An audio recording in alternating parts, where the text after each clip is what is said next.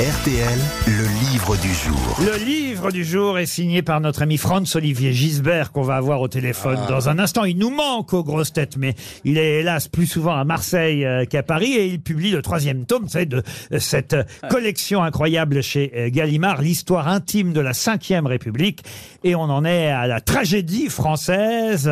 Et, et c'est vrai que là, ben voilà, il balance sur tous les derniers ministres et tous les derniers présidents qu'on puisse connaître. J'ai d'ailleurs vous demandé avant d'avoir François-Olivier Gisbert au téléphone, d'identifier un de nos hommes politiques français qu'il décrit ainsi. Voilà ce qu'écrit François-Olivier Gisbert à son propos. Et j'ai été très surpris d'ailleurs que euh, Monsieur Gisbert écrive ça sur euh, cet homme politique. Il pense pauvre et parle plat. Pour ma part, j'ai rarement eu droit aux éclairs de génie de celui-ci. D'une aménité trop forcée pour être honnête, il veille à maintenir la conversation à un inquiétant niveau d'indigence, quand soudain son œil s'allume et il me semble qu'enfin il va dire quelque chose d'intéressant. Mais non, il tente de faire du charme. Tu portes une très belle chemise, Franz, me murmure-t-il, comme un secret, alors que je le sens, il n'en croit pas un mot. Où les achètes-tu? C'est une Haro, un cadeau de ma grand-mère américaine. Soudain, il se redresse en caressant sa veste en flanelle à la hauteur de sa croupe. Comment trouves-tu mon nouveau costume? Tout le monde me dit qu'il me va très bien. Il aimerait que je le complimente dessus ou sur les protubérantes cravates grises ou bleu pâle qui pendent à son cou comme gros barres de ligne, mais c'est au-dessus de mes forces. Les mots s'embourbent dans ma bouche, j'ai une envie folle de m'esbigner, de prendre l'air. C'est un gandin, une gravure de mode pleine de contentement de soi et cependant boudeuse comme s'il n'avait pas reçu assez de la vie. Ses chaussures sont toujours si bien cirées qu'on pourrait quasiment se regarder dedans. On dirait qu'il a des miroirs aux pieds. Waouh C'est aime- affreux, Il aime bien. hein. On dirait du François Fillon Ouais. Ah, c'est Ouais. terrible. Alors qui De qui nous C'est un parle homme politique Ah bah oui, oui, oui. De droite. Bah, justement, François Fillon. C'est non un, c'est un président de la République. Président de la République, il n'a jamais été. On a pensé qu'il aurait pu l'être. François Bayrou. François Ah, Bayrou. Édouard Balladur. Édouard Balladur, non. Laurent Fabius. Laurent Fabius, bonne réponse Ah de Bernard Mabille. Laurent Fabius. Ah bah il l'aime pas, hein Dites, c'est très méchant, François-Olivier Gisbert. C'est bien vu. Bonjour Laurent, bah Coucou oui. Bah bonjour à tous. Ah, bonjour bonjour à tous. Franck Mais je le fais pas exprès, vous savez. Attends, Vous êtes Bah, je suis méchant comme vous. Fabius, c'est comme Juppé. À une époque, on disait que c'était le plus brillant euh, de, de- de sa génération. Alors, Ah non mais vous avez raison. Ah, C'était quelqu'un d'ex... C'était, c'était. Euh, il est devenu très chiant avec le temps. bon, enfin là, vous nous le décrivez pas récemment, vous nous le décrivez à l'époque, quand il est Oui, à Premier l'époque, ministre. euh, avant l'affaire du, du sang contaminé, d'ailleurs, à l'époque du sang contaminé, euh, je l'avais défendu, d'ailleurs, cette espèce d'horrible histoire qu'on lui avait mis sur le dos. Mais là, ce sont des notes que j'ai prises à l'occasion d'un déjeuner dans les années 80. Quoi. C'est ça. Bah, alors, c'est très méchant, très brillamment écrit, mais euh, très méchant, évidemment. très méchant. Et c'est comme ça, alors tout du lot. hein. Autant vous dire, je me suis régalé. Le Conseil constitutionnel, là d'ailleurs, où est M- Monsieur Fabius aujourd'hui, hein, il en est le, le président. Vous appelez ça l'EHPAD de luxe des anciens pontes de la Ve République. Il a raison. Regardez, ça me fait rire, Roselyne. Bah oui, j'ai fait, j'ai fait mon Roselyne Bachelot. Qu'est-ce que vous voulez? Vous avez lu le, le dernier livre de Roselyne Bachelot J'ai fait mon Bachelot. Ah. Bonjour Franz. Alors, Bonjour Roselyne. Alors, évidemment, euh, et on a aussi pour Édouard Balladur, dont tout le monde pensait lui aussi qu'il allait devenir président de la République au moment évidemment de la campagne. Balladur contre Chirac, euh, il était soutenu par tout le monde, hein, c'est ce que vous rappelez. Et, et d'ailleurs, c'est même amusant, euh, vous rappelez qu'il était même soutenu par le journal Le Monde, alors que c'était Edwy Plenel qui le dirigeait. C'était le trotsko-balladurisme, comme disait Jean-François Kahn à l'époque.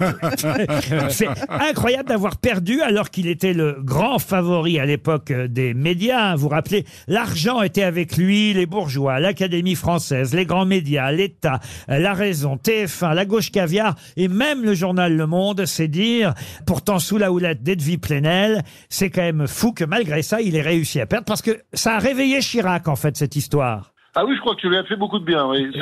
Mais en même temps, je dirais que ça lui a fait du mal parce que euh, quand il est arrivé au pouvoir en 1995, il était très différent d'avant. Il faisait plus confiance à personne. J'a- J'avais même le sentiment qu'il n'aimait plus personne sauf Claude Chirac et deux ou trois euh, Mhm. fidèles comme euh, Jean-Louis Debré. C'est une sorte de une sorte de bunker, si vous voulez, parce qu'il avait été un peu trop trahi. Alors on va avancer hein, dans la, effectivement dans la Cinquième République. Chirac devient euh, finalement euh, président. Vous lui demandez quel serait son premier premier ministre. Tout le monde sait qu'il pense euh, à, à Alain Juppé, mais vous dites non, vous allez mettre Séguin. Et là, il vous traite de con, c'est ça? Ah oui, oui, mais ça c'était pour l'emmerder, parce que je lui disais, mais ça doit être Seguin, c'est logique. Mais je savais qu'il prendrait pas Seguin parce que pour des raisons uniquement de caractère, euh, Seguin était un peu caractériel, quoi. Il Ouais, avait il- une tendance à acheter les, les cendriers sur les sur ses secrétaires. Enfin bon, voilà, ça, ça, ça le gênait beaucoup. Et exactement, c'est ce que vous dit Chirac. Il dit mes objections à la nomination de Seguin ne sont pas politiques, mais psychiatriques. Et vous ajoutez, il n'a pas tort. Seguin est un personnage qui prend souvent, je connaissais pas cette expression, qui prend souvent la chèvre. Ça existe ça, cette expression? Oui, oui, bien sûr. Oui, comprenez la Ah bah mouche, Oui, moi. Bah oui, puis, puis on rend chèvre quand on en- quand on énerve quelqu'un, on rend chèvre. Et en plus, il a peur du noir, écrivez-vous. Mais quel rapport euh, C'est grave d'avoir peur du noir pour être premier Aucun ministre. rapport, docteur, mais c'est quand même bizarre euh, d'un un certain âge d'avoir peur du noir. Euh, le bilan de Nicolas Sarkozy, vous dites qu'il est plutôt bon. Au fond, il a fait pas mal de choses, euh, à part l'histoire de la guerre en Libye contre Kadhafi. Bon, ça, effectivement, euh, vous le rappelez. Euh, vous aimez bien Carla Bruni, drôle et cultivée, grande lectrice, euh, rappelez-vous. Pourtant, vous avez eu des ennuis au début. Quand je me souviens quand vous dirigiez Le Point et que euh, on a appris que Carla Bruni était la nouvelle conquête euh, de Nicolas Sarkozy. Ça n'a pas été facile au départ, euh, Franz. Bah, C'est-à-dire que euh, quand vous écrivez ce, ce type de livre euh, longtemps après, même si je réutilise des, des, des extraits de journal que j'ai pris ou des notes que j'ai pu prendre, on, on prend du recul. Et avec le recul, euh, bon, je réévalue le, le quinquennat de Nicolas Sarkozy. J'avoue que j'étais d'une vacherie sans nom quand il était président. Peut-être, euh, peut-être étais-je un peu aveuglé par ma passion. Et c'est vrai que bon, c'est pas le pire des quinquennats. Il y a eu pire depuis, par exemple, en ce moment. Alors, ouais, j'allais y venir. là. J'allais y venir, mais alors, là là là là. euh, là, quand même, vous exagérez parce que Macron, vous lui reprochez que c'est de sa faute si euh, il y a Jean d'Ormesson, Charles Aznavour, Christophe Juliette Gréco et Jean-Paul Belmondo qui sont morts à ce moment-là. J'ai écrit ça. Oui. Oh, non, c'est pas vrai. Il y est quand même Oh là pour là. rien. Ouais, on sait pas, je sais pas. J'a- J'attends les résultats de l'enquête. Et alors, quand même, vous dites, bah voilà, il aime bien s'entourer de nuls. Vous dites ses Ah bah ministres. c'est c'est sympa. voilà. Oh T'es quand, t'es même un c'est gros connard là.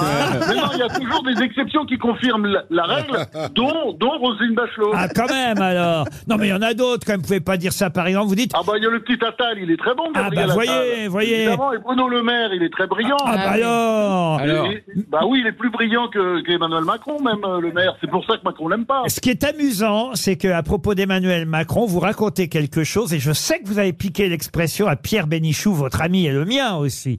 C'est une expression que Pierre utilisait toujours, Bénichou, à son propos, lui, parce que Pierre était d'une jalousie incroyable. Bénichou disait, et vous dites de Macron la même chose, s'il est à table devant une assiette de caviar et qu'il vous voit avec un cornet de frites, il est du genre à gémir, pourquoi j'ai pas de frites Ça, c'est eh ben, une- c'est peut-être pas le seul emprunt, Pierre Bénichou. Vous avez raison. Il disait ça à propos de tas de gens, euh, Pierre. C'est ça. Et il avait, c'était le roi de la formule. Hein. D'ailleurs, moi, je suis son élève et son disciple. Hein. Et, et une dernière phrase à propos d'Emmanuel Macron. Vous dites c'est l'antithèse de François Mitterrand qui n'était pas narcissique lui, mais égocentrique. Voilà, vous faites la différence entre égocentrique comme Mitterrand et narcissique comme Emmanuel Macron. Ben oui, parce que le narcissique, il, il, il a besoin de personne. Il se regarde dans la glace et il s'admire. L'égocentrique, il a besoin des autres pour l'admirer, le vénérer. Roselyne Bachelot, page 345. Merde.